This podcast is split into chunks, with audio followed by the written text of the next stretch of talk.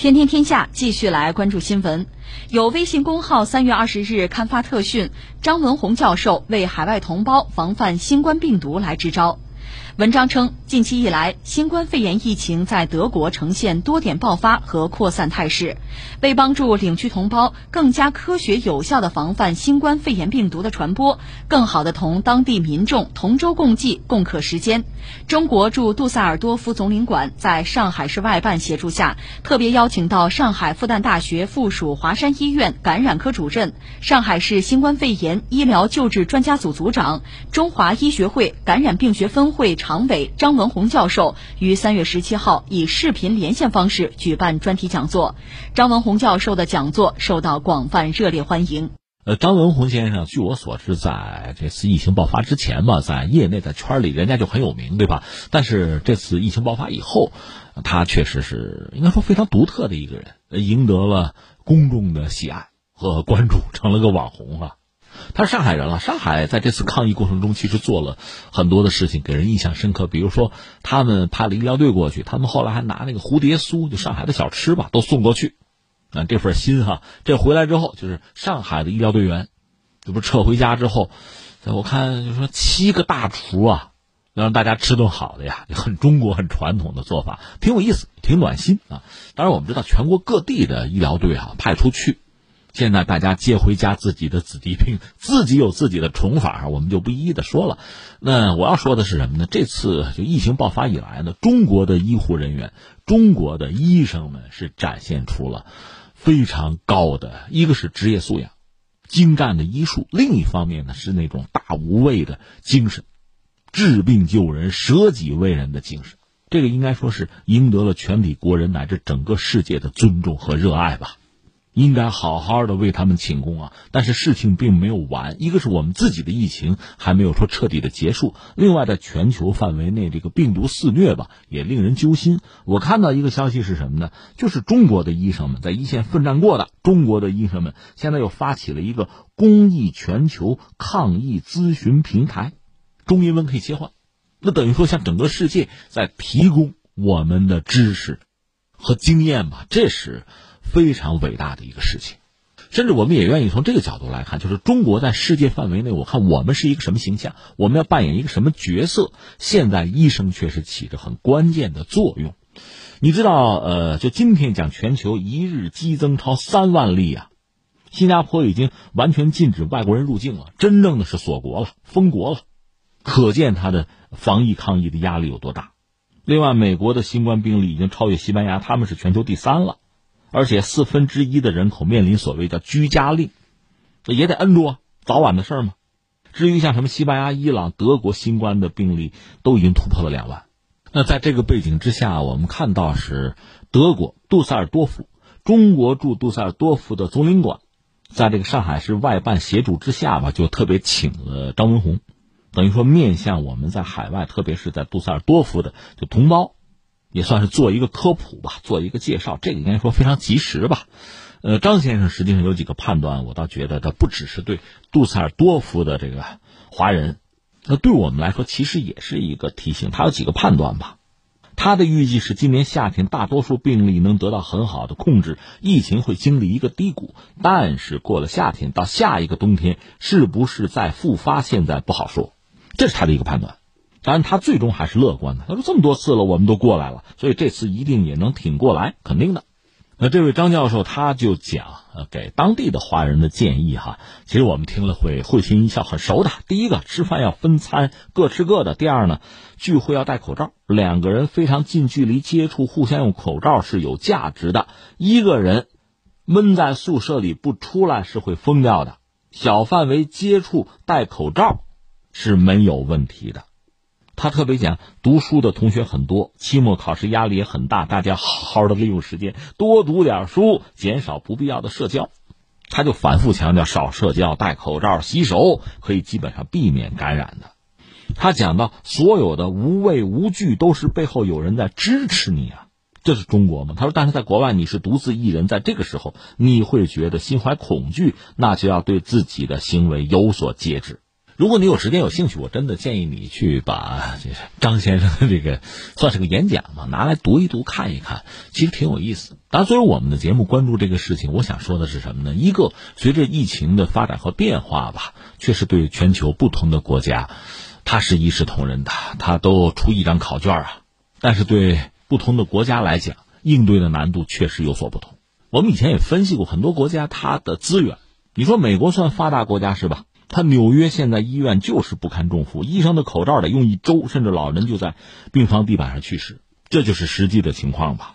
另外，不说这个政府啊，不说医疗资源，不说这方面的表现，就说民众的态度，对待这个病毒的态度，其实也是五花八门。你说西班牙这个事儿闹得比较严重吧？这我们都知道，我们都替他着急啊。那他们有些民众这个态度吧，确实让人觉得也是叹为观止，就不让上街。政府有这个要求，别出门，但是非想出去，非想出去，那除非有一个理由什么呢？遛狗可以，那好吧，我借条狗出去遛吧。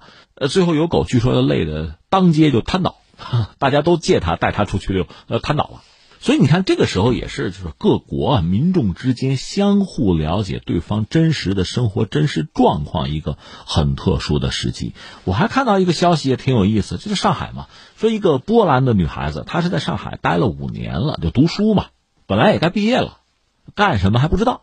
就是咱过春节嘛，她就回家回波兰了。那她呢，这个租的这个。房子里面呢，他养两只猫，这猫不能带走嘛，委托朋友，你给我喂着点啊，然后人就回波兰了。结果这边疫情爆发，疫情爆发，朋友帮不上忙，因为朋友也得出小区啊，然后到他所在那个小区还得进门才能喂猫啊，这喂不成了，喂不成猫怎么办？这个波兰女孩挺逗，下决心回来，回上海救猫一命，两只猫嘛，家里当然不干，她是力排众议，非来不可。这到了上海。到了自己所在的小区，反正两只猫还活下来了，很不容易啊！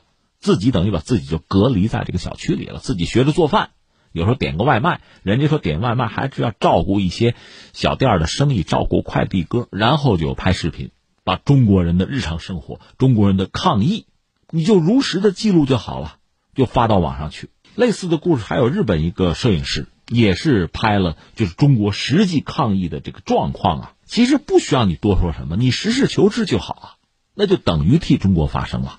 所以你看，在疫情来袭这样一个特殊的阶段吧，不管你愿不愿意、喜不喜欢，各个国家和地区，一方面你的政府、你的这个国家和社会治理的能力啊，你的医疗的系统甚至你的军队，你素质怎么样、反应怎么样，这看得一清二楚，大家可以去打分，可以去比较。另外，民间民众也是这样啊，不同的民族。不同的这个生活的方式啊、习惯啊、风俗啊，在面对疫情的时候，那淋漓尽致的是有所表现啊，这是很真实的呀。所以你的所谓的国际形象嘛，中国也有这个问题，国外也是这个样子。这个国际形象是前所未有的，比较真实的是再次展现。那展示的还比较全面，你也有机会去调整、去丰富。所以刚才我们讲张文宏也好啊，呃，中国的医生群体也好，这次在全世界面前，他是一个什么展现？而且他们在向整个世界提供难得的机会和经验，提供一些告诫和提醒。我觉得这是一个层面。另一个层面，我们还要谈到一个词儿：全球的华人，甚至不妨说，也包括那些在外读书的小留学生。